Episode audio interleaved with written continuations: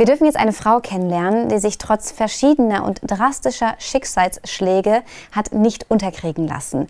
Ihr Lebensmut ist beeindruckend und vor allem hilft sie jetzt so vielen anderen Menschen. Ich freue mich riesig auf das Gespräch mit Lisa Doms. Hallo liebe Lisa, schön, dass du da bist. Hallo, ich freue mich riesig, da sein zu dürfen.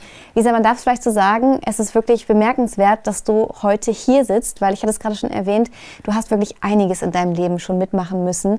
Magst du uns vielleicht einmal kurz mitnehmen, was da alles so schon gewesen ist? Mhm. Ja, also ich habe über zwölf Jahre lang an diversen psychischen Krankheiten gelitten, vor allem an der Essstörung und habe da viele stationäre Klinikaufenthalte erlebt zwischen 2008 und 2020. Und an meinem tiefsten Punkt war ich bei nur noch 26 Kilogramm. Und in die Heilung bin ich dann 2020 gegangen und habe kurz danach dann meine drei wichtigsten Menschen verloren. Und zwei davon waren meine besten zwei Freundinnen, die das nicht überlebt haben und die ich aus den Kliniken kannte. Das ist wirklich, man kann sich das gar nicht vorstellen, was du da alles mitmachen musstest, so eigentlich ja selber total geschwächt zu sein und dann auch noch mit dieser Trauer umgehen zu müssen. Was hat dir selber so eine Brücke gegeben? Wer hat dir eine Hand gereicht? Meistens ich selbst und eine von meinen besten verstorbenen Freundinnen, die hat mir lange gezeigt, wie wertvoll ich bin, dass ich es wert bin, leben zu dürfen. Und es hat mir die Kraft gegeben, währenddessen sie selber nicht überlebt hat. Mhm. Wow. Du hast gerade was sehr Emotionales gesagt. Dieses Ich bin es wert, auch zu leben. Hattest du dieses Gefühl vorher nicht? Nein, also ich war mir überhaupt nichts wert. Ich habe mir alles verboten, was ich gern getan habe. Also nicht nur das Essen, sondern grundsätzlich überhaupt das Leben. Mhm. Wie schafft man das, da, ja, da rauszukommen? Ich habe immer noch so ein Gefühl gehabt, da ist noch was da, da wartet noch irgendwas. So ein Gefühl von, da ist noch mein Herz, das will leben. Und das hat nur den Halt, den, die Sucht gesucht in dem Hungergefühl. Mhm. Also die Halt, die Sicherheit, die Erfüllung im Leben, die habe ich im Außen nicht gehabt. War auch immer allein, so Außenseiterin schon in der Schule und hat mich jeder abgelehnt und nicht gemocht. Ich habe mich nirgends angenommen, akzeptiert, gut genug gefühlt, so wie ich bin. Und das habe ich dann in der Sucht gesucht. Und dieses Gewicht war dann ein Gefühl von Leistung, da schaffe ich jetzt endlich mal was, da bin ich irgendwo gut genug, irgendwo die Beste, die ich sonst nie war. Mhm. Das heißt also, es war wirklich so eher ein eigener Antrieb, was zu erreichen, als dass man sagt, ja, man möchte irgendwie verschwinden sozusagen, indem man immer weniger wird. Ja. Wie hast du es geschafft? Jetzt hast du ja gesagt, zwölf Jahre war das insgesamt, was ja eine enorm lange Zeit ist und mit mehreren Klinikaufenthalten. Was war jetzt bei diesem letzten Klinikaufenthalt so anders, dass du es geschafft hast, da rauszukommen? Die Lebenssituation war anders. Also ich war an dem Punkt, da war ich dann nach meinem Staatsexamen, nachdem ich sieben Jahre Lehramt studiert hatte und zwei Monate nur im Lehramt gearbeitet habe und fast daran gestorben wäre und dann gemerkt habe, okay, ich kündige und kehre da nie wieder zurück und gehe jetzt meinen eigenen Weg. Ich verwirkliche mich selbst, weil diese Erfüllung, die ich im Außen nicht hatte, kam dann plötzlich zu mir in meinem Herzen, dass ich gefühlt habe, ich will jetzt endlich leben und bin dann dafür losgegangen, weil ich wusste, ich habe Träume und Visionen, für die ich losgehen will. Wow, das stelle ich mir unglaublich vor, was man da auf einmal für Emotionen empfinden kann, die man ja vorher noch nie gehabt hat. Ja. Wo hast du dann diese Kraft genommen? Aus mir selbst heraus. Also ich habe mir dann Unterstützung geholt von anderen Menschen, die mich selber inspiriert haben und bin den Weg dann selbst gegangen. Und zwar wirklich selbst mit einer Entscheidung, weil davor habe ich immer in den Kliniken halt zugenommen, zu Hause wieder abgenommen, weil ich es nicht für mich selbst getan habe. Für die Menschen dort, für die Therapeuten, für die Ärzte, für die Familie. Und aber in dem Moment wusste ich, ich tue es jetzt nur noch für mich selbst und habe dann also Programme gebucht, die ich für mich selbst auch durchziehen durfte und musste. Ja, mhm. es sind ja leider sehr, sehr viele Menschen an Magersucht erkrankt. Inzwischen ja auch zum Beispiel viele Jungs. Früher waren es ja eher primär die Mädchen. Was hast du dafür auch für eine Empfehlung gerade an Familien? Mhm.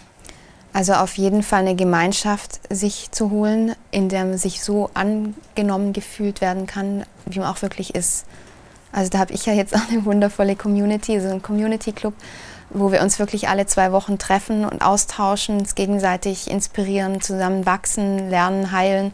Also es macht auch richtig Spaß. Also wir feiern uns auch für jeden kleinen Erfolg. Ja. Hm. Lass uns da genau darauf eingehen. Du hast dann nämlich irgendwann wirklich ja auch dieses geschafft und du hast diese Freude entwickelt und auch den Willen, anderen Menschen helfen zu können und hast die Community gegründet. Wen sprichst du damit primär an? Es sind vor allem Frauen, die sich selbst verwirklichen wollen. Also es sind auch viele berufliche, weil ich selber diese Geschichte durch habe, die im falschen Berufsfeld stecken oder eben auch eine Essstörung haben, egal in welche Richtung, die irgendwo eben diesen Halt dann in einer anderen Sucht suchen, weil sie sie im Leben nicht haben. Und deswegen geht es um die eigene Selbstverwirklichung. Mhm. Und dann, wenn ihr euch alle zwei Wochen trefft, ist das dann online oder physisch? Ja, online. Die Offline-Seminare sind aber auch fest geplant. Mhm. Da habe ich einen wunderschönen Ort in Südspanien, Yoga Wohlfühlhotel. Ui. Und es findet jetzt diesen Sommer statt. Das hört sich großartig an. Was ist so deine langfristige Vision, wenn du in die Zukunft schaust? Hm. Das sind also diese, diese Gemeinschaft noch viel mehr zu vergrößern und dort miteinander eben online zu arbeiten, sowie auch wirklich Offline-Seminare, dann auch in Deutschland, um da noch mehr Menschen in die eigene Kraft zu bringen. Ja. Jetzt hast du ja nicht nur die Magersucht erlebt, sondern auch diesen Verlust. Wie war das für dich? Weil, so wie ich es gerade verstanden habe, hattest du ja das gerade geschafft, diese Magersucht zu, zu besiegen und dann aber wahrscheinlich nochmal äh, zurückzufallen. Oder wie war das damals? Nee, in dem Moment war ich tatsächlich stabil genug, weil ich glaube, diese Verluste wären nicht passiert, wenn ich in dem Moment nicht stabil genug gewesen wäre. Mhm. Wenn ich das nicht geschafft hätte, weil ich bin auch der Meinung, dass alles seinen Sinn hat und jede Krise ein Geschenk für uns enthält. Und wenn in dem Moment äh, ich noch zu sehr in mir fragil gewesen wäre, dann wäre das nicht passiert. Also davon bin ich fest überzeugt, weil meine Mama hat sich immer so gewünscht, mich gesund sehen zu dürfen.